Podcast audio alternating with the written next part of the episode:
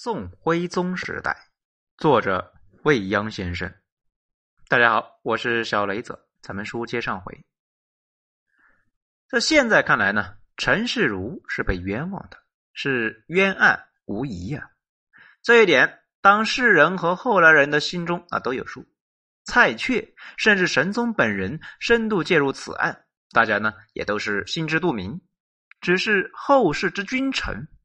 顾忌神宗的圣誉，那出于呢为尊者讳，只能够选择装聋作哑。或许这也是陈世儒案中两宋也未能够平反的根本原因。这样的事情在历史上屡见不鲜。很多时候，为了某个大人物的脸面，人们呢罔顾事实，指鹿为马，顾左右而言他，或者呢干脆就假装这个事没发生过。这种集体性的坏毛病跟着我们已经几千年了，至今依然没改。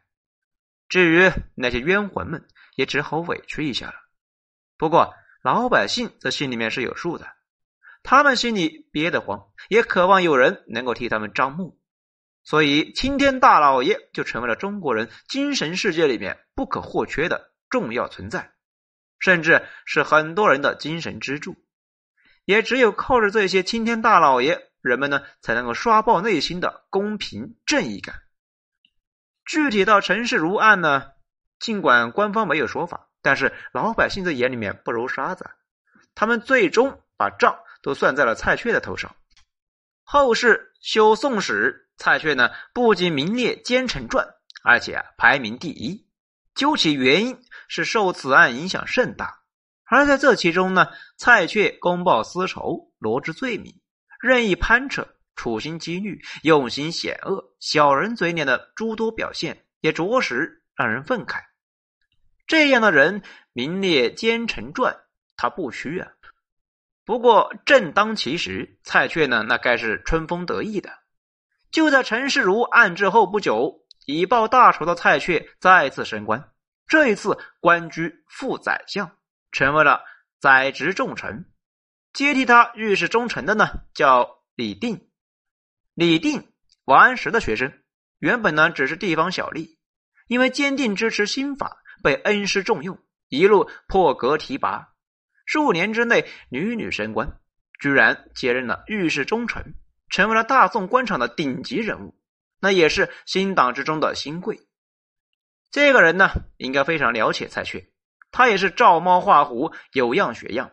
不过。他玩出了更大的花样，制造了历史上著名的大冤案——乌台诗案。名满天下的苏东坡成为了李定的目标。苏东坡那是被精心选定的，这是一种策略。在官场上，像李定这种人，由底层坐着火线上来的，往往是外表神气活现，内心呢却是虚弱不堪。这样的人往往有三个特点。这第一呀，总是怕别人看不起自己，这个好理解啊，因为升得过快、过急，没有过硬的阅历和功绩，不自信嘛。这第二呢，总是觉得别人呢不怀好意，因为自卑就疑神疑鬼，久而久之啊，那看谁都是问题，都觉得是冲他去的。这第三呢，是总想着憋个大招，干件大事，立个大功，好扬名立万。在官场上，这样的人那尤其难伺候。李定就是如此。李定走马上任，很快就锁定了苏轼。苏轼才学名满天下，那又是旧党重要领袖，拿下他，那岂不是大功一件呢？乌台诗案就发生在陈世儒案次年。当时呢，苏轼受弹劾到湖州任职，案例上表谢恩。李定的御史台拿着放大镜呢，在谢恩表里面找问题，还真的就发现几句话呢有理解解读的空间，似乎是暗讽朝政，这如获至宝啊！再深入调查，就牵连出大量的疑似文字，啊，苏轼就被逮捕入狱。此案是由监察御史告发，又在御史台监狱受审。西汉时，御史台中呢，终有柏树。有数千只乌鸦栖居其上，故又名御史台为乌台。乌台诗案那就由此得名。对苏轼而言，这是人生最大的劫难，命悬一线。史书中的记载，啊，此案呢是李定所为，似乎啊没有直接证据证明此案与蔡确相关。不过，依然有蛛丝马迹。在乌台诗案前三年，王安石二次罢相，吴充啊接任宰相，他呢是旧党，坚决反对新法。吴充之下是副宰相王圭。他与韩将王安石同年进士及第，是那一年的榜眼。此人那文采了得，但是呢为官平庸，平生啊只磕头不说话，是一个和事佬。再往下就是蔡确了。很明显，蔡确啊已经是新党在朝政中最高的一个权威者。蔡确在新党中权位最高，又是拟定的前任。且打击的对象呢，又是旧党标志性的重要人物苏轼。如此大事，要说蔡确完全不知情，或者是没有参与，那很难说得过去。再根据他的一贯风格，尤其是在陈世儒的案件中表现啊，比如布局之严密，出手之狠毒，蔓延之广泛，或许乌台诗案，李定呢不过是台前人物。蔡确才是真正的幕后大佬。乌台诗案，苏轼最终是侥幸逃脱，但旧党的势力呢，经此打击，严重受挫。朝堂之上，新党力量呢，那是空前强大。这是蔡确的功绩呀。这段日子是蔡确的快意人生。他位列宰辅，大权在握，新党领袖，予取予夺，真正的是志得意满。三年之后，吴充去职，王圭继任宰相，蔡确呢再升为副宰相，他距离人臣最高之位一步之遥啊！蔡确得意洋洋，时人则多不以为然。三朝老臣啊，年近八旬的富弼早已告老还乡，仰望林下，见到蔡确得势，仍然是公开上书神宗。指出蔡确实属小人，不可重用。这就气得蔡确那是吹胡子瞪眼睛。若非复辟辈分实在是太高，蔡确呢也绝对不会放过他。好在，神宗不以为意。蔡确名为副宰相，但是宰相王圭那是好好先生，所以呢，朝政大权实际掌握在蔡确的手中。